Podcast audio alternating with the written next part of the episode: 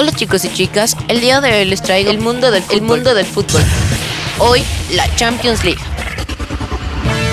La Liga de Campeones de la UEFA, originalmente conocida como Copa de Europa, es el torneo internacional oficial de fútbol más prestigioso a nivel de clubes entre los organizados por la Unión de Asociaciones Europeas de Fútbol. Disputada anualmente, fue creada por la iniciativa del diario L'Equipe en la temporada 1955 y 1956 bajo el nombre de Copa de Clubes Campeones Europeos con un formato de eliminación directa ideada para definir al mejor club del continente. En 1992 el torneo fue reestructurado incluyendo por primera vez un formato de competición de liga o fase de grupos como paso previo a la fase eliminatoria por lo que fue rebautizado con su vigente denominación para la edición 92-93, consolidando dicho formato.